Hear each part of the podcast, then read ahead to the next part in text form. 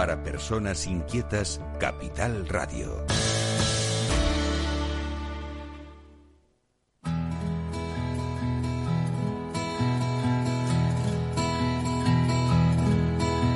Comienza la caja de Pandora. Al verte sonreír. Al verte sonreír. Un programa especialmente dedicado al mundo de la discapacidad. El niño que ayer fui. El niño que ayer fui. En Capital Radio La 10, cada semana hablamos de aquellas personas que por una causa u otra han llegado a ser dependientes. No, no vendrá y así sabrás lo bello que es. Lo presenta y dirige Paula Romero. Caen Caen mil lágrimas al mar. mil lágrimas al mar. Tú Tú no me verás llorar. Hola, aquí estamos nuevamente, como, como cada semana, cada semana hablando de discapacidad. Y, llevamos ya varias semanas hablando de algo que nos tiene muy preocupados, que son las residencias, las residencias de mayores y las residencias de personas con discapacidad. Y hoy, bueno, tengo el placer de, de, de poder hablar con el portavoz a nivel nacional, a nivel estatal, de la plataforma estatal de, de, organiza- de organizaciones de familiares y usuarios de residencia. Él es Paulino Campos y además tengo la suerte de que es un colega, él es periodista y ha trabajado, me comentaba que había trabajado en la cadena SER. Buenos días, Paulino. ¿Qué tal? Buenos días. Eh, sobre todo en los medios públicos, en Televisión Española, en Radio Nacional, en el país también, en la cadena SER también, por supuesto. Pues un- Buenos días desde un el norte. larguísimo recorrido. Bueno, eh, sí, mm, realmente cuando, cuando yo empecé con, con, con el activismo eh, social en estas en estas organizaciones eh, hace de ello pues eh, seis años eh, prácticamente yo tenía mm, pie y medio colocado en Costa Rica que era mi deseo no después de una trayectoria amplia en los medios de comunicación en la vida cansado de la vieja Europa supongo eh, me veía en, en el Caribe debajo de algún de algún cocotero pero desafortunadamente pues la realidad hizo que ese pie y medio que estaba colocado al otro lado del charco pues eh, al final tuviese que dar eh, vuelta y, ayudar a personas eh, muy vulnerables que te necesitaban como en este caso pues fueron eh, mis padres. Uno con una enfermedad eh, terrible un cáncer de vejiga que paralelamente se derivó en otro cáncer de, de pulmón y después mi mamá que tuvo un brote severo, eh, una demencia por cuerpos de Levi. Entonces, eh, mm, sin querer, me vi en, en un mundo que yo no, no había planificado, ni planteado, ni deseado, por supuesto, ¿no? Claro, esto esto explica muchísimas cosas. Yo es que iba, yo quería empezar preguntando por qué Paulino Campos se mete en este mundo, en este mundo tan necesitado de personas Bueno, que estén ahora bien, porque además pensando en el futuro nosotros al final vamos a terminar siendo usuarios de Sí, sí, claro. residencia. Como no arreglemos esto, nos va a pasar a lo mismo que los que están ahora en esas residencias. Entonces, Sí, claro. aunque solamente fuera por tener un poco de, de, de egoísmo propio, deberíamos de cambiarlo. Esto es algo que mucha gente no entiende. Mucha gente, o sea, se pide mucha empatía, pero yo a veces lo que pido es lo otro. Sé egoísta, prepárate el futuro. Entonces, esta plataforma estatal mm, aglutina a todas las, las asociaciones de, de, de familiares y usuarios de residencia. Mm. Bueno, primero te- tenemos tenemos un problema grave de concepto de, sociedad, de, proyecto humano. Nuestra sociedad está enferma, ¿eh? incluso a veces está podrida. Y uno de los de los rasgos eh, eh, es que hemos expulsado a las personas mayores de la de la sanidad pública, de los, de los hospitales. Una de las fases más, más estúpidas y extendidas de la clase médica de la sanidad es cuando indican a las familias sobre las, las malas expectativas de una enfermedad o de una patología y su pronóstico, y ustedes que esperan de una persona tan mayor. Pues yo como hijo espero que viva el mayor tiempo posible, con dignidad, con bienestar y con las ayudas y servicios comunitarios eh, necesarios, ¿no? A los que tienen derecho como ciudadanos de pleno derecho. El edadismo comienza o se solidifica como, como argamasa en la sociedad precisamente ahí, cuando abandonamos, marginamos a las personas mayores como la novela, mm, hablábamos hace dos días tú y yo de la novela japonesa, La balada de Nagayama, después mm, llevada al cine dos excelentes versiones que narra cómo la, la sociedad tradicional, la, sociedad campesina de Japón de hace dos siglos más o menos, abandona a sus mayores no productivos en el monte a merced de, la, de, las alimañas y de la desnutrición, del hambre. ¿no? Este pensamiento rudimentario del abandono de mayores tiene su máxima expresión cuando a los mayores les empieza a caer los dientes, cuando le falta la dentadura. ¿Eh? Precisamente la protagonista de la balada de Narayama, que tiene 70 años, se arranca ella los dientes para acelerar ese proceso, porque entiende que es un estorbo para su comunidad humilde, para su familia pobre de recursos e ingresos. Pues nosotros hemos hecho lo mismo. Tristemente, con, los mayores, los hospitales ya no los aceptan a las personas mayores.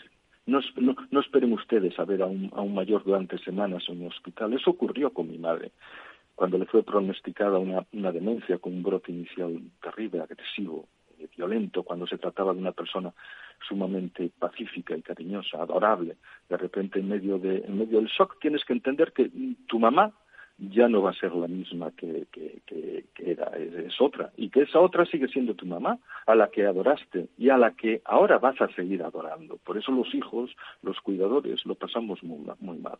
Y la administración pública, la sociedad, es la que no, no te da otra razón que invitarte a que la ingreses en una residencia, porque necesita cuidados permanentes, las 24 horas que tú ya no puedes dar, ¿no? Salvo que quieras también destrozar tu vida, ¿no? Y ahí es cuando tropiezas con otro submundo, con la realidad de la ley de la dependencia, con listas de espera eternas de años, con una burocracia inaceptable y con la realidad de las residencias para personas mayores y dependientes sobre todo que son, en realidad son unas cloacas humanas que son como yo las defino ya desde, desde años. Y precisamente pues estas personas que como yo hemos observado cuestiones, yo siempre utilizo una palabra, es decir, cuando, cuando yo hablo con las personas, porque yo cuando entré en una residencia en el año, entré en, una de las residencias importantes del grupo líder en España, por lo tanto mm, puedo hablar del paradigma de las residencias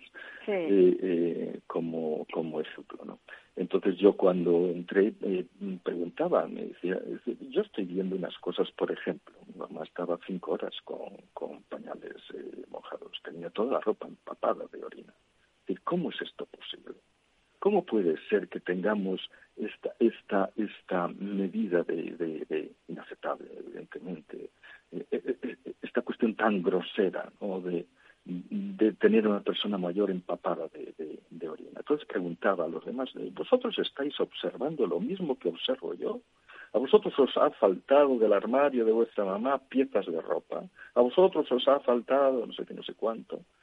¿Vosotros mm, observáis que vuestra mamá desde las 10 de la mañana hasta las 7 de la tarde está hacinada, depositada en una sala sin que nadie la atienda? vosotros aceptáis o veis también, igual que yo, que a vuestra mamá nadie le da un poco de agua, que se están deshidratando. Esto era continuo.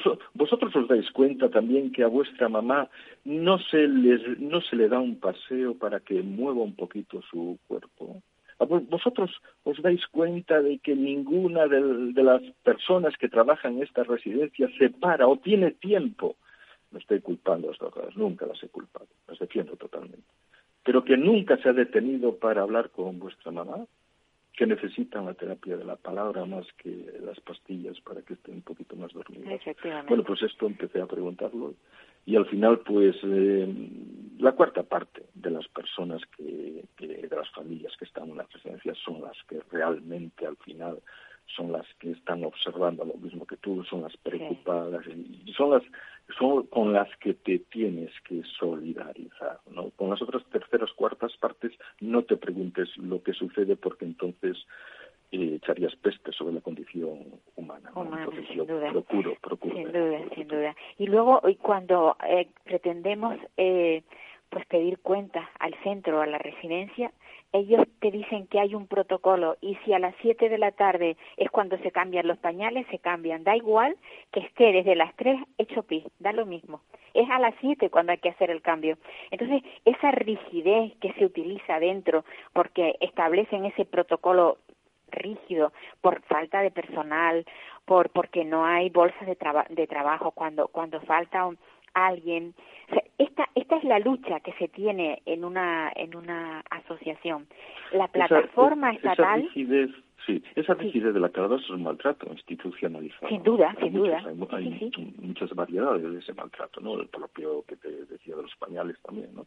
Pero hay que entender que ha habido un, cambio para que la audiencia más o menos, eh, porque para muchos, eh, como para mí en el 2015 fue nuevo el, el, este submundo de las residencias, vamos a procurar explicarle bien cómo funciona una, una residencia. ¿Y por qué? Porque muchas veces yo solo me enervo cuando en las redes alguna, algún grosero eh, o alguna grosera eh, nos eh, reclama a los familiares que por qué, sabiendo que suceden estas cosas ahora en las residencias, mantenemos todavía a nuestros familiares. Es que no nos queda otro remedio. Efectivamente, no hay otra alternativa.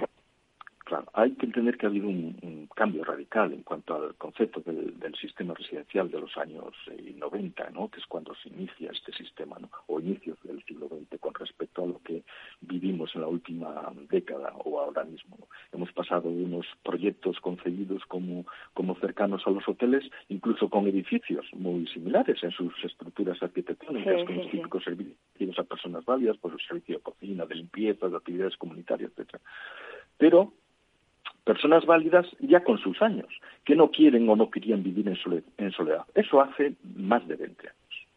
Pero servicios caros, al fin y al cabo. Estamos hablando de hoteles en aquel momento de 60 o 70 u 80 o 90 euros al día, es decir, alrededor de 2.000 euros al mes o 2.500. Y de ello hemos, hemos pasado a otra realidad que significa que en esos edificios, en esos mismos edificios, o en cientos de ellos más construidos en los últimos años, asistimos a un absoluto indecoroso afinamiento de seres humanos, del que te, hablaba antes, de dependientes, discapacitados físicos y psíquicos, vulnerables, enfermos, la mayor parte clientes de estos hoteles. Estoy simplificando mucho para que esté símil, para que se entienda mejor. Hoteles, residencias que antes tenían muchas dificultades para, para tener plena ocupación. Ahora, en esa transformación de la que hablo, sus clientes son enviados, remitidos por decenas cada día por las administraciones públicas, es decir, como ya los hospitales no los podemos tener, no están hechos para ello, entonces ven desbordadas las administraciones públicas ante la carencia precisamente de plazas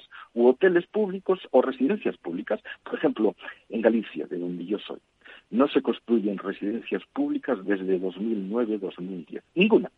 Justo desde la llegada al gobierno del actual presidente de tal forma que ahora mismo estos hoteles, estas residencias, están en manos privadas en su inmensa mayoría, incluso las residencias públicas también.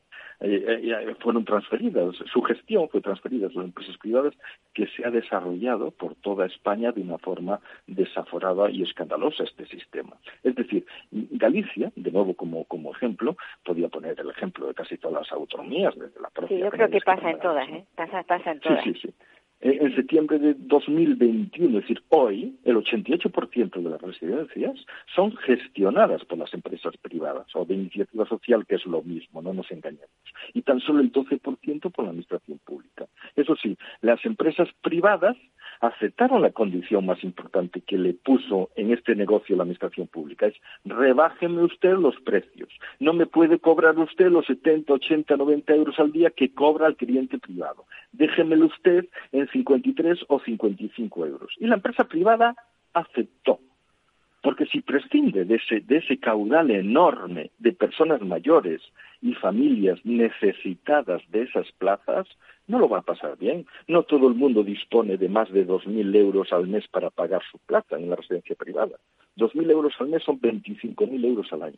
Son 125.000 euros cuando llevas 5 años. O 250.000 euros cuando llevas 10 años, que yo he visto, he estado con familias que llevaban 10 años en la residencia. Es decir, que en 10 años te has dejado 40 millones de pesetas en una residencia Efectivamente. Privada. Evidentemente, o eres millonario, o has vendido tu patrimonio, o toda la familia te ha ayudado, ¿no? Pero por eso la empresa privada ha entrado en ese juego, dice la empresa privada. Está bien, no voy a ingresar tanto dinero como lo hacía con un cliente privado, pero tengo asegurada la plena ocupación para toda la vida. ¿Por qué? Porque la Administración, a través de, de, un contrato, de un concierto, por eso se denominan plazas concertadas, me surte a mí de clientes continuamente. Se muere uno, llega otra. Fallece otra, ingresa uno muchas veces en las propias empresas. Pero Paulino, eh, y después, y después esa administración no vigila cómo funcionan esas residencias, es lo más doloroso bueno, eh,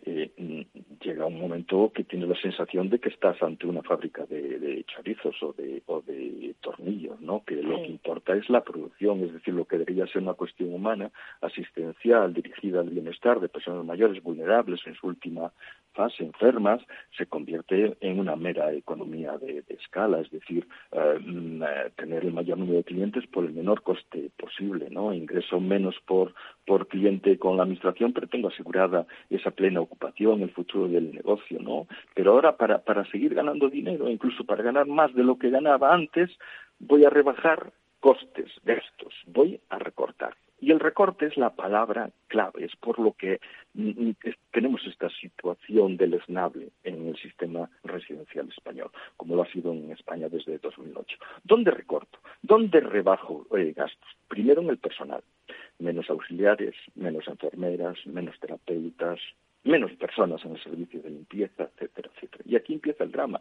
Ya no se puede atender como es debido a las personas mayores, ya no se cuida, ni, ni en los elementos básicos. Nos encontramos con ancianos tirados en el suelo durante horas, como mi mamá, persona dependiente con demencia por cuerpos de ley y trastornos eh, severos psiquiátricos, estuvo tres horas tirada en el suelo de su habitación pidiendo ayuda que nunca llegó, luchando denodadamente por incorporarse, ayudándose de las patas de hierro de, de, de, su cama. Lo único que consiguió fue arrastrar la cama unos metros hasta colocarla atravesada en su, en su cuarto, en su estancia. Fue una amiga de mi mamá quien la encontró tirada en el suelo. Nadie la echó de menos. Nadie de la empresa operadora, la más importante de España, la multinacional Domus B, en manos de fondos de inversión que tienen parte de su dinero, parte del dinero de mi madre en paraísos fiscales. En siete meses mi madre cayó seis veces no tenía por qué haber caído si hubiese una vigilancia y una asistencia digna, si no hubiese recortes de gastos de personal, ¿no?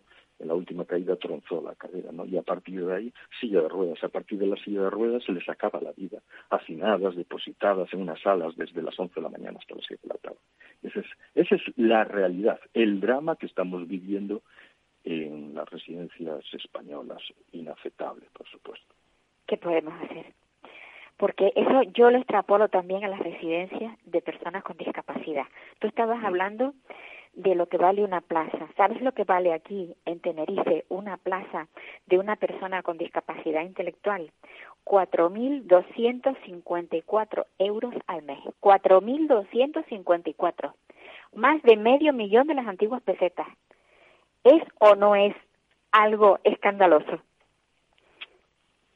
Sí, hombre, sí, es, es escandaloso, es doloroso, tal, ¿no? Es, es imprescindible, ¿no?, cambiar radicalmente el sistema, ¿no?, residencial español, ¿no?, y los servicios a... Hay que cambiarlo, pero ¿cómo lo hacemos? ¿Cómo lo hacemos? Esta plataforma, ¿qué fuerza está teniendo para poder, de alguna manera, cambiarlo, porque aquí interviene la política, o sea, aquí son los políticos quien tiene que, quien, el gobierno es el que tiene que cambiar esto. Bueno, esto, eh, eh, el, el, yo soy de, de naturaleza optimista. ¿eh? eh bueno, en primer lugar, las listas de espera son insoportables, inhumanas. Sí, Eso es lo primero que hay que cambiar. ¿no? Y, y, es una tortura para todos los ciudadanos afectados. Ya sabemos que la tortura es una medida prohibida por el derecho internacional y no se puede ¿eh? nunca jamás justificar la tortura. En segundo lugar, eh, no se puede hablar mm, del estudio de la arquitectura de un nuevo modelo de residencias en España sin contar con las usuarias, ¿eh? con las, con las eh, personas residentes. ¿no? Bueno, me voy a centrar en las residencias, vamos, en el terreno de la discapacidad, que en el fondo también. Sí, pero que en el fondo es, es, lo mismo, es lo mismo. Tendrían que funcionar igual de bien unas como la otra. Sí, sí, sí. Realmente, o sea que pero bueno, que si me, si me oís, si me oís o escucháis. Te centras más en la residencia de mayores. Que me perdonéis, pero mm, es ya mm, prácticamente de formación de activista. Entonces, mm, no se puede hablar del estudio, de la arquitectura de un nuevo modelo de residencias eh, en España sin contar con esas áreas, con las familias y con los trabajadores. ¿no?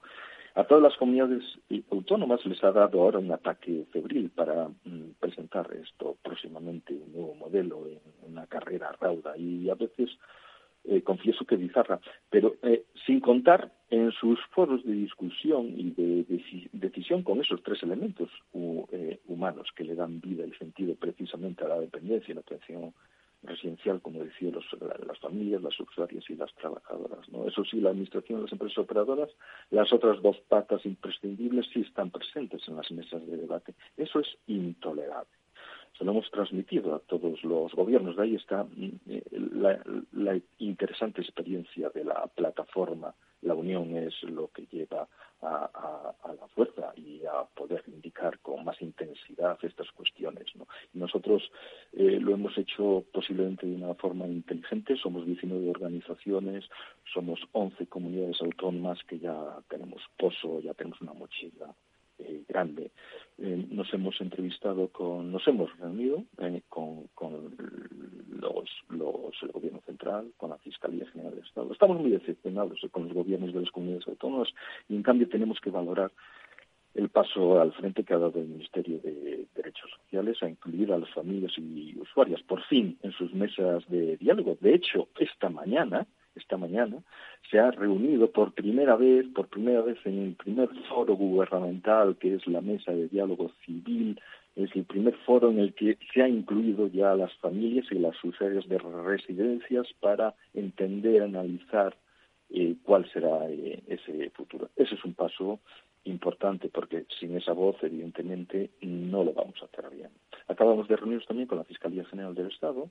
Pedimos a la Fiscalía su intervención, esa función que prevé el Estatuto de la Fiscalía, la protección estatutiva de las personas mayores y sus derechos, y una intervención además clara y contundente para poner fin a este despropósito. Los residentes eh, son ciudadanos, de las personas mayores, ya lo dije antes, son ciudadanos de pleno derecho, pero se les está tratando como muebles o tornillos. ¿no? Tenemos que parar esta situación. Europa ya supo en su momento lo que era vulnerar los derechos de, una parte importante de su población. Tenemos una memoria muy frágil o muy interesada y los eh, familiares y los propios residentes lo reafirman decimos que los mayores están eh, encarcelados para explicar la situación alarmante de suspensión de derechos fundamentales y libertades que están soportando en estos momentos donde solo los familiares y las personas mayores, usuarias, enfermas o dependientes o independientes, solo pueden verse tres horas a la semana. Tres horas a la semana solo puedes ver a tu mamá y a tu papá es decir, lo mismo que puede ver en una prisión eh, eh, un familiar a la persona que está encarcelada, por eso se sienten prisioneros, sin delito y sin condena. Es incoherente que se hayan relajado las medidas para el resto de la población, aunque el porcentaje de vacunados sea sensiblemente menor, y sin embargo se mantengan cortapisas severas a las usuarias de residencias para el ejercicio de sus derechos, ¿no? tanto en las salidas como en las visitas de sus familiares. Tendremos que ir con este asunto que es esencial para nosotros en estos momentos a los parlamentos y a los tribunales europeos. Es inadmisible. Si lo admitimos, entonces esta sociedad está enferma. La verdad es que mm, oyendo todo esto, yo, yo eh, hace unos meses me leí el libro de Manuel Rico, eh, La vergüenza y el escándalo de la residencia, y veía, veía, o sea, en él se ve claramente cómo se lucran las empresas de, de las necesidades de la familia. Porque como decía hasta al principio, cuando alguien tiene a un familiar dentro de una residencia es porque no puede, no puede tenerlo en casa para darle la atención que requiere. Pero luego realmente la atención que requiere no se la dan en esa residencia.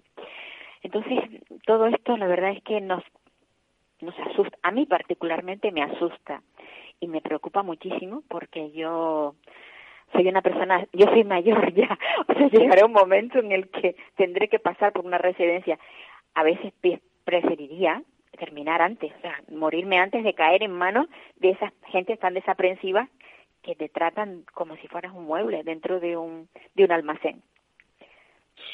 Bueno, eh, eh, sí, pero no, no, muchas veces no está en nuestras manos, ¿no? Eh, sobre todo con una enfermedad sobrevenida sin, sin, sin una expectativa eh, anterior, ¿no? Eh, como le ha sucedido, por ejemplo, a mi mamá, ¿no? Seguramente en un futuro eso es lo que tendremos que aprender de todo esto, tendremos que construir alternativas, evidentemente, a esta a esta inmundicia, ¿no? Pero bueno, pero pero eh, el virus realmente ha venido a, a, a ayudarnos, eh, aparte de llevarse eh, a 30.000 personas que no se los ha llevado el virus, sino que ha sido la gestión inaceptable, deleznable de, del virus, de la pandemia, ¿no? Sin duda, no es un directivo, como buen depredador se presenta allá donde donde le invitan, allá donde existe el descuido y la debilidad, ¿no? Más allá del, del, drama inaceptable de las vulneraciones constantes que te antes te decía sobre los derechos humanos, derechos laborales en las residencias, avisamos antes de la pandemia reiteradamente que los geriátricos eran campos de concentración de virus y bacterias, infecciones de varina, infecciones de sarna,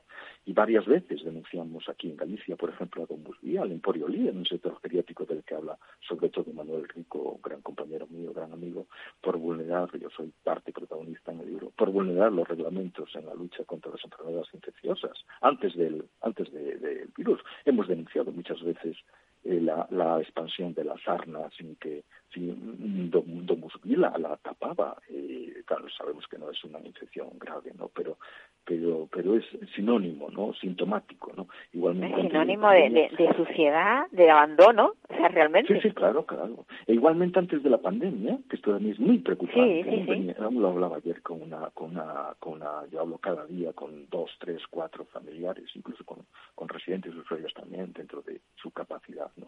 Los departamentos de salud de la Unión Europea alertaban sobre el, el alto número de infecciones bacterianas y víricas que se constataba, que se constataban en, en los geriátricos de España. Sobre todo ponía el acento en las infecciones urinarias, en una atención sanitaria deficiente claro. que ponía en peligro la salud y la vida de las personas mayores. Que una infección urinaria mm, mm, eh, eh, provoca una desestabilización tal en el metabolismo de una persona mayor que la puede incluso paralizar. ¿No? El, coronavirus, el coronavirus entró en las residencias eh, invitado por estas circunstancias y, y, debilidades y poco ha cambiado la, la, dinámica en este aspecto a pesar de los de los 30.000 muertos. ¿no? Todavía año y medio después de, del inicio de la pandemia que nos ha cambiado la vida se discute, se discute cómo se debe hacer la coordinación, la fusión sociosanitaria en las en las residencias, ¿no? Cómo la sanidad pública se debe entender con estos eh, centros asistenciales, ¿no?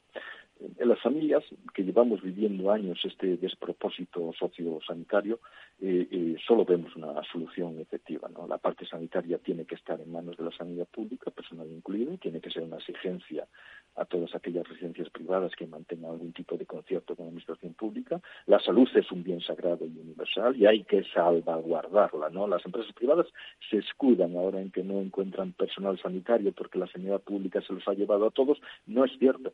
Los que hemos vivido y padecido el modelo residencial español por dentro sabemos que el problema proviene de unas condiciones laborales y salariales en los geriátricos inasumibles hoy en día, prácticamente mixtas, y en eso continúan las, las operadoras.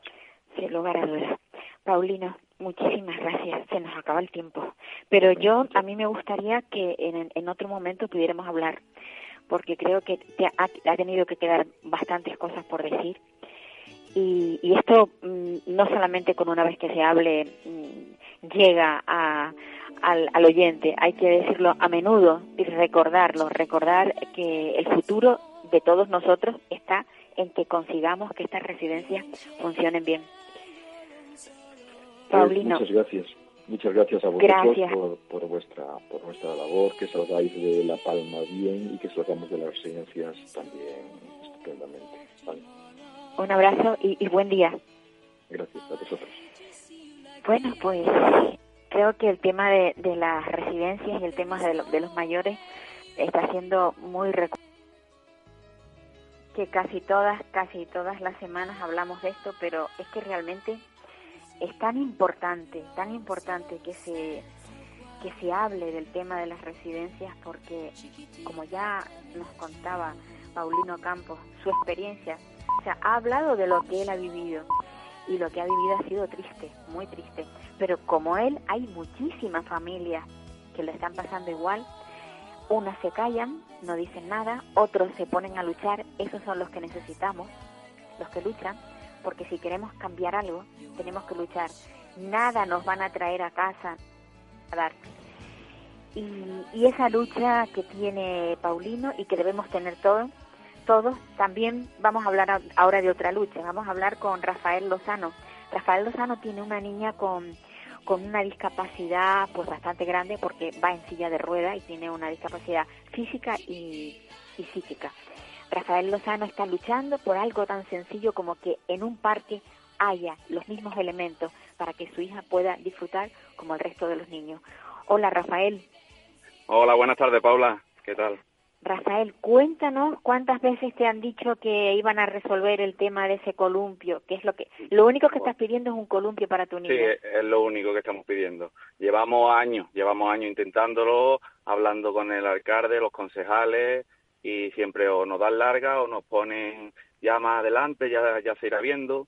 Eh, vivimos en un pueblo bastante grande, de 25.000 habitantes, que tiene, que tiene 24 parques y, y incluso un parque periurbano que tiene más de 40.000 hectáreas y no hay nada, absolutamente nada, para, para los niños con necesidades especiales. Lo hemos intentado, han ido padres a, a preguntar igual y, y nos van dando.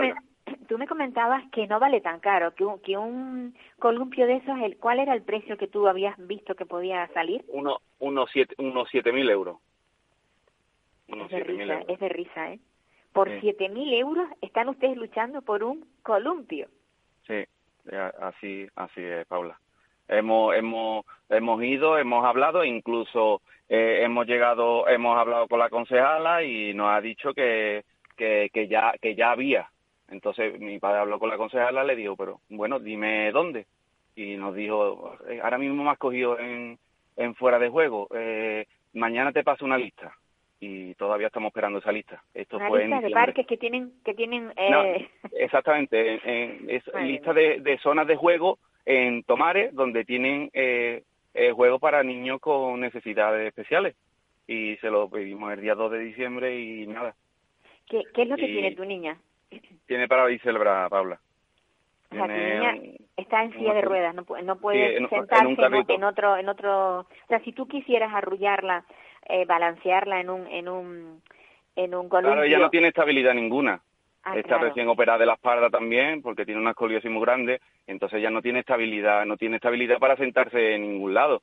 Eh, Claro. eh, hemos intentado, eh, lo volvimos a hablar con la, con la concejala eh, a los varios días, nos dijo que, que, que de parque y jardín estaba muy liado, pero que por lo visto había una zona que estaba habilitada para niños con necesidades especiales y decía que era la zona infantil de 0 a 3 años. Y bueno, pero ¿y ahí mi hija qué es lo que hace? Si ahí lo que hay son un, un caballi- un, un, trenecito y, y, y dibujitos. Y digo, bueno, pero eso, eso no es para, eso no es para, para ellos. Ellos necesitan un, un columpio, que, que, que puedan ellos jugar una rueda, algo que, que se pueda anclar el carro, porque a- además que es que hay muchos muchos niños, Paula, Claro. un, un pueblo grande, es un pueblo grande, entonces para nosotros es un disfrutar, pueblo de, de Sevilla, ¿no? sí, un pueblo de Sevilla, de las Jarafes sevillano, está a cuatro kilómetros, está al lado, y Ajá. entonces tenemos que irnos a otros pueblos como Gine o Villamanrique para que mi hija pueda jugar, porque porque en mi pueblo pues no no no se puede. Eh, fíjate, con decirte que hace en a principios de, año, Paula, eh, vendieron a bombo y platillo de que eh, se iba a hacer un parque un parque para con zona infantil eh, 100% inclusivo. Entonces nosotros estábamos locos de contentos, además quedaba cerca de casa, estábamos muy contentos y fuimos a la inauguración.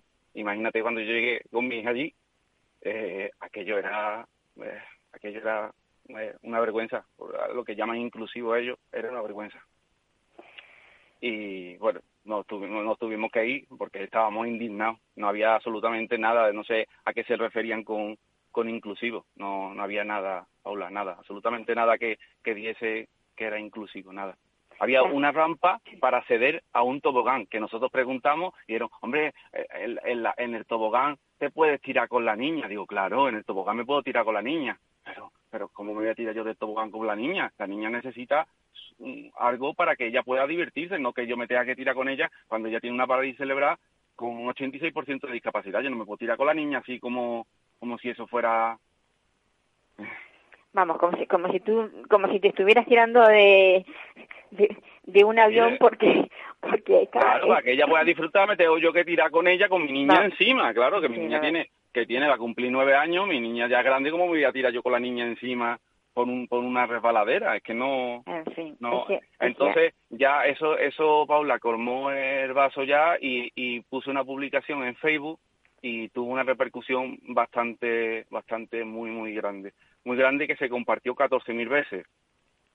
Entonces, entonces a los dos días no, nos llamaron, nos llamaron desde el ayuntamiento y, y que querían reunirse con nosotros cuando llevábamos años intentándolo y no y no y no y no habíamos tenido respuesta.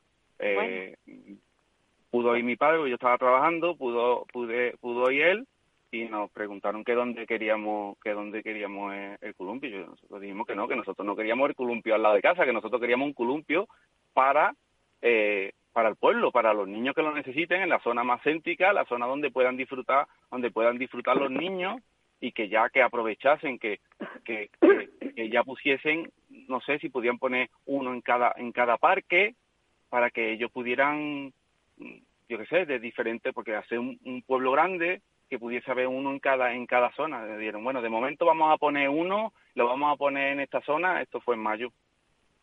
Y, aún, no lo han puesto. Ha pasado mayo, junio, julio, agosto, septiembre, y, y, eh, y ayer me pasé por el arenero donde lo iban a poner, y aquello sigue exactamente igual, el parque lleno de niños, y yo con mi hija yendo a ver cómo los demás niños se divierten. Mm, por suerte, mi niña es muy agradecida y ella viendo a los niños mm, jugando, ella ya con eso disfruta, se ríe, no tiene no tiene esa conciencia de, de, no entender nada, gracias a Dios, no entiende no entiende lo que pasa, pero pero el padre sí lo entiende y el, el padre va a luchar hasta lo que haga falta porque mi niña tenga su columpio, mi niña y pues todos los niños del pueblo. Me parece me parece muy bien. Rafael. Yo espero que así sea. De todas formas, Rafael, si no lo logras de aquí al, al mes que viene, volvemos a darle un toque. A ver que, a ver si de, de alguna manera les llega el, el, esto lo, lo cuelgas luego, o sea, el, el audio lo colgamos luego en Facebook para que oigan tu, tu denuncia y, y, y, lo que quieres realmente, porque es que no estás pidiendo a la luna. Estoy pidiendo que, que, mi hija se pueda divertir igual que todos los niños. Efectivamente. Con un simple columpio en, en, en el pueblo. Eso solamente. Que, Paula, además de, de, la queja, quería dar las gracias a tantísima gente que nos han compartido, tantísima gente que nos ha apoyado, porque la verdad que es increíble la, la conciencia de muchas personas. Y en especial la, la gracias a Miguel Ángel Melero, que es el líder de la oposición, que llamándome continuamente, preocupándose por mi hija y estoy súper agradecido, ¿sabes? Más allá de las siglas, hasta las personas. Eso está, eso está muy bien. Rafael, Muchísimas gracias por participar en nuestro programa y, muchísima suerte también. Pues gracias a ti, Paula, por darme voz y poder expresarme y, bueno, a ver si lo conseguimos. Seguro que sí, seguro que lo vamos a conseguir entre todos. Vamos a ver, vamos bueno, Pues entre todos, entre todos muchas veces, mm, pues eso, eh, contándolo, hablándolo, diciéndolo en nuestro programa, en otros, en las redes sociales. Parece que no, pero las redes sociales tienen su... Sí, más de lo que pensamos. Se consiguen, se consiguen cosas. Un abrazo, Rafael. Un abrazo, Paula. Muchas gracias, hija. Bueno, pues ahora eh, nos vamos a quedar en Sevilla porque que yo quiero hablar con Rosa María. Rosa María que también también estuvo en nuestro programa muchas veces porque tiene un hijo con autismo y, y bueno, fueron tantas veces las que nos contó lo mal que lo pasaba, cómo estaba, en qué condiciones estaba su hijo. Y ahora vamos a hablar de lo bien que está, porque está en un, en un centro especial para personas con autismo y el niño ha ganado mucho. Rafael, eh, hemos hablado con un Rafael padre y ahora vamos a hablar con un Rafa, con la madre de un, de un Rafael, pero un niño, un joven ya. Rosa. Hola, buenos días. Buenos días, Rosa. Yo decía que muchas veces saliste en nuestro programa, o algunas veces, hablando de lo mal que lo pasabas, y ahora vamos a hablar de lo bien y lo contenta que estás, porque Rafael está mm, en un sitio donde, donde debería de haber estado desde el principio. ¿Cierto? sí, así es. ¿Cómo, ¿Cómo está Rafael? ¿Cómo está Rafa? Porque eh, en realidad, ¿qué, ¿qué, edad tiene Rafa? Es una tiene 24 años. Ajá, es muy jovencito. Tiene 24 años. Sí, sí. Pues Rafa está muchísimo mejor desde que, bueno, desde hace, desde junio del año pasado, que por fin le dieron un centro adaptado a sus características, él está muchísimo mejor, ahora tiene la atención que antes no tenía. Y bueno, pues entonces nosotros evidentemente pues estamos muy satisfechos eh, de lo conseguido y de que él esté bien, que es de lo que se trataba, ¿no? Eso, verá, él está estupendamente ahora mismo, él se acabaron las contenciones, de hecho, desde hace, pues eso, desde junio del año pasado ya no, no ha vuelto a tener ningún tipo de contención, de hecho allí no hay contenciones. Sí, alguna otra vez tratamiento de choque, verá, él sigue teniendo de vez en cuando su, sus episodios en que se pone angustiado, lo pasa mal y entonces pues eh, hay que hacer algo para que para que se alivie, no siempre se alivia, ¿no? Pero bueno, mmm, la, ya te digo, la contención se, mecánica se acabó totalmente. Normalmente, ahora cuando está muy agitado, pues lo que hacen es hacerle, hace mucho ejercicio, hartarlo andar, vamos para acá, que desfogue de otra manera. Y solamente en el caso de que nada de esto funcione cuando se le da algún tipo de, de fármaco para aliviar esa, esa ansiedad que a veces, por desgracia, le sigue entrando todavía. Pero bueno, mm, nosotros estamos, la verdad, muy satisfechos con, con ese cambio. La verdad es que sí. A mí, a mí me, me, gusta, me gusta muchísimo lo que estás diciendo, que, que cuando está agitado lo que utilizan es terapia, pero no, pero no, no contención, ni, ni contención física ni contención química. Sencillamente hacerle, darle actividad para que toda esa energía negativa que, que, que tiene, porque realmente esa, esa forma de actuar de una persona con autismo en ocasiones es una energía que no sabe por dónde sacarla y tienen que enfocarla hacia algún sitio, hacia algo. ¿Tú sabes lo que hacen con mi hija cuando está muy enfadada? Como a ella le gusta mucho colocar cosas, pues la ponen a colocar el armario, a, ordenar, y eso le baja la intensidad de, de, de esa energía negativa que de pronto le ha salido, que, digo yo, con tu hijo lo que hacen es ponerlo a andar, a caminar. Bueno, Rafa hace muchas tareas, ¿no? Pues desde alguna tarea simple de cocina, también ordena armario, colabora, eh, yo qué sé, pone lavavajillas, pero a veces lo que sí que es verdad, bueno, no hace mucho. De hecho, este fin de semana lo estuvo con nosotros y lo devolvimos al centro bastante agitado y yo le dije, digo, ¿qué vaya a hacer? Dice, nos vamos a dar un paseo. Digo, pero es que no lo veo como para dar un paseo. Me dijo, no te preocupes. Y yo me quedé ahí incluso un poco, mi marido decía, bueno, vamos a ver, vaya a ser que eran dos chicas, y dice, a ver si este se les va a remontar un hombre que mide casi un metro noventa, y digo, madre, a ver qué pasa. Yo me quedé incluso un poco inquieta, ¿no? y vi cómo, cómo iban de paseo, paseo, paseo. Nosotros íbamos casi como si fuéramos un detective, ¿no? Detrás de ellos, ahí a una distancia eh, prudencial, y hasta que vimos cómo se hacían perfectamente con él, y digo, mira, vámonos casa. Fíjate.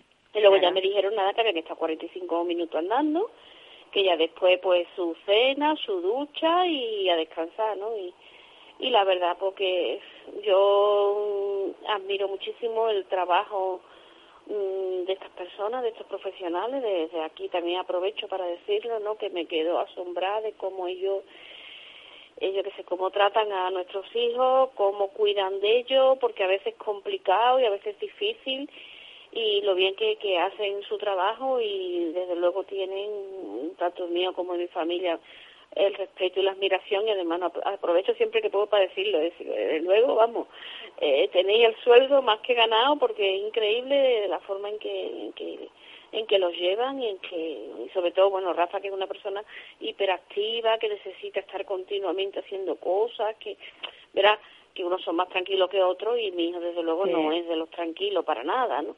Y yo pues pues estoy muy muy contenta la verdad de, la forma en que en que lo están que lo están llevando. Pues no sabes tú lo que me alegro, de verdad, pero de, pero de verdad de la buena, ¿eh? Como se dice. Mira, ¿cuántos chicos hay en el en el centro en el que está ahora, en la residencia en la, en la que está? Pues son 14. Oh, es como si fuera un hogar pequeño, un hogar con, con muchos hijos. Sí, eh, de hecho, bueno, incluso está dividido en dos plantas y hay siete en la planta de arriba, siete en la planta de abajo. Qué bien, realmente es como si fueran dos viviendas. eh, las dos plantas son una vivienda, o sea, cada planta tiene su cuarto de baño, su cocina, su salón, todos son las dos iguales y es realmente, vamos, que incluso, si te digo incluso más pequeña porque son siete y siete. Claro, claro. Entonces, pues la verdad es que eh, está muy bien, está muy bien. La lucha mereció la pena, ¿verdad? Hombre, que sí mereció la pena, yo no puedo... Algunas veces todavía no me lo creo, si te digo la verdad. Algunas veces cuando vamos por él, estamos, parece mentira, porque mm, tú sabes bien que había momentos en que lo veíamos muy lejano y en que estábamos... Pero finalmente ha merecido la pena, pero mucho, mucho, mucho, mucho. Me, me contabas que lo, que incluso lo, llevaban a la playa, que, que para ti llevarlo a la playa era algo impensable porque no sabías cómo iba a actuar él. Y ellos son capaces de llevarlo, ¿sí? Él, él iba a la playa durante hasta los 14 años, iba con nosotros todos los veranos muchas veces, pero a partir de agudizarse sus problemas de conducta ya se acabó, ya no fue imposible. Y la primera vez que lo llevaron fue en el día de Navidad, o sea, era invierno. Y, y yo decía, bueno, increíble, ¿no? Pero bueno, digo, aprovechan que ahora hay poca gente en la playa, que pero que este verano ha ido también unas pocas de veces. Y vamos, la verdad es que es increíble que, que de verdad que Hombre, que son muchos kilómetros, que se puede descontrolar en un momento dado, pero bueno, la verdad es que lo llevan, lo llevan estupendamente y él ha hecho eso. Yo no pensaba que mi hijo volviera a ir a la playa, la verdad. Lo veía algo, mm, hombre, nunca se puede decir que no, pero no tan pronto que cojan, que se lo lleven. Bueno, la playa, por decirte que es lo más lejos, pero bueno, desde, yo qué sé, Riachuelo, Pantano, eh, como yo digo, es como Willy Fox está toreando huerta va de un lado para otro y, vamos. Qué bueno. Sí, es que la, la actividad fuera les viene muy bien. Eh, cuando hablamos de Rafa, hablamos de un, un niño que tiene autismo no verbal. Sí, no, no, no habla nada, absolutamente nada. ¿Nunca habló? No, prácticamente no, verá, decía eso no algunas veces y hola, pero eso hace más de 20 años. No, realmente no, no ha hablado nunca. Se ve, se ve que tienes un perro que se ha enfadado. ¿Perdona? Que se ve que tienes un perrito por ahí que se ha enfadado, digo. Un perrito que algo habrá escuchado y se ha puesto ahí. Esa, esa, sí. Pues, Perdona, lo siento. No, no te preocupes, Rosa, que eso es lo que pasa con los directos, que, que me alegro muchísimo y, y te doy la enhorabuena por, sobre todo por esa lucha que tuviste y que el logro está ahí y que esto quiero que anime a otras madres a luchar cuando quieren una, una plaza una plaza para su hijo, pero una plaza no en cualquier lado, sino en, en un lugar donde esté atendido como sus características requieren, que es el caso de, de Rafael. Hombre, pues por supuesto que sí que lo animo. Yo la verdad pensaba que no lo íbamos a conseguir. Eh, y lo hemos conseguido. Y si lo hemos conseguido nosotros, pues lo puede conseguir cualquiera. Es simplemente cuestión de no venirse abajo que a veces yo sé que es difícil, pero y seguir luchándolo y tener muy claro que, que son sus derechos y que yo, vamos, pensando que, que igual no lo conseguía nunca, sí tenía eso muy claro.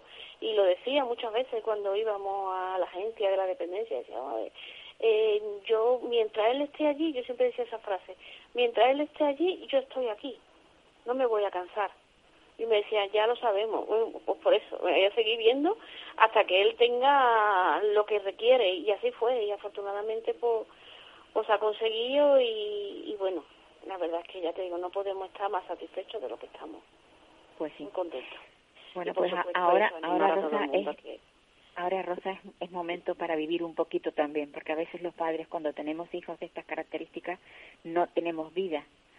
Es verdad Sí, ahora, ahora es vivir un poco y, y darle mm, lo bueno, o sea, lo- los fines de semana, los días que te permitan verle, sacarlo, pues regalarle ese tiempo a ellos, pero también hay que regalarse tiempo a, a, nos- o sea, al- a nosotros mismos tenemos que regalarnos tiempo.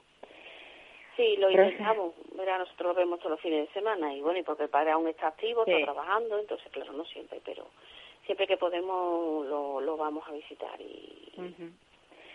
Pues Rosa, un abrazo muy fuerte. Voy a ver si consigo hablar con, con Ignacio Pantoja en Madrid. Y, y te, te dejo, te dejo y gracias por participar y contarnos todo, bueno, pues todo lo bueno que tienes. gracias a ti siempre. Un abrazo fuerte.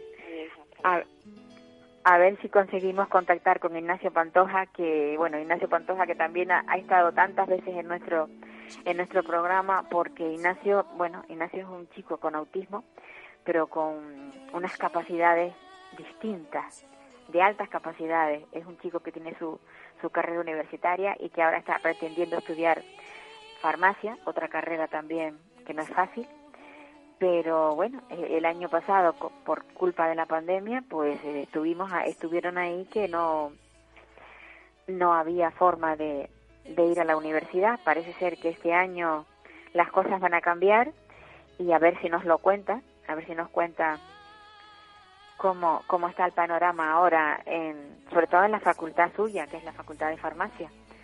A ver si logra seguir su, su terminar sus estudios porque para él es, muy importante. ¿Tenemos a Ignacio? Ignacio Pantoja. No tenemos el... Oh, pues sí que ha sido un... Pues nada, esperamos a ver si conseguimos... Si conseguimos el... Contactar con, con él. Lo intentaremos. ¿eh? Intentaremos comunicarnos con, con él. Probablemente esté a la espera pero algo algo nos ha fallado y y no y no logramos hablar con él. Bueno yo creo que sí que ahora ahora la cosa va, va a cambiar. Vamos a ver si está ahora porque él estaba esperando. De hecho me está mandando mensajitos diciéndome cuándo me vas a llamar Ignacio está está pendiente de que nosotros le llamemos pero no no le llamamos. A ver, a ver si conseguimos ahora contactar con él. Creo que sí. Es que si no. Vale, Ignacio. Hola. Hola, Ignacio. Hola. Hola. Bueno, Hola. Ignacio, cuéntanos, porque yo estaba diciendo que probablemente la facultad de- en la que estás estudiando se abrirá ahora y empezarás el, el curso normal. Bueno, según la vicedecana con la que he estado hoy, parece ser que sí, que se que se va a abrir en noviembre. Pero vamos, Vaya. lo que llevamos de curso lo llevamos online. Ya. ¿Y, y O sea, cómo estás tú? llevamos dos, dos semanas y media de curso lo llevamos online, pero no sé, según mande la el, el, el Ministerio de Universidades, Ajá. pues no sé, igual la... Yo creo que van a dar los pasos para abrirla. A lo mejor en, septiembre no, en octubre a lo mejor sí, Vale. y en noviembre dicen que casi seguro. Bueno, Ignacio, pues yo me alegro mucho. Yo yo pensaba, ¿sabes qué pasa? Que se nos se nos ha ido el tiempo eh, y, y, y ya poco podemos hablar. Pero ¿cómo estás tú? ¿Cómo te encuentras, Ignacio? ¿Estás mejor? Mucho mejor, no, estoy mucho mejor, sí. Bueno, pues eso es lo, lo importante. Y además, Estaba, estaba muy mal, sí. y animado, Sí, sí, muy animado. Bueno, pues sí. a, a ver si cuando empiecen las clases cambia tu, tu, tu ritmo de vida y entras dentro de, de bueno, pues de, la, la- de las normas que tú siempre tienes establecidas y que te hacen sentir bien. Sí, sí, claro, porque así tengo una rutina, tengo un- una, desplazarme a un sitio, volver, claro, estar todo el día en casa es que es muy pesado. Sí, sí. ¿Qué curso es el que estabas haciendo tú cuando se paró esto? No, es que no estoy con asignaturas sueltas de cada curso, no, no puedo decir Ajá. curso.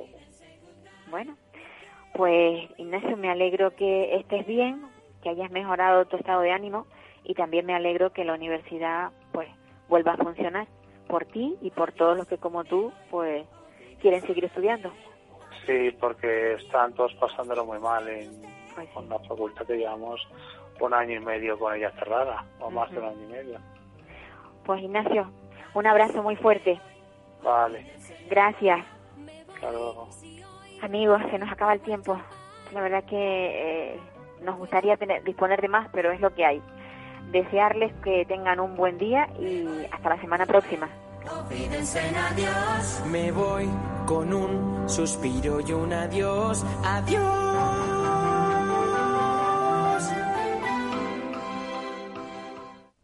Para personas inquietas, Capital Radio.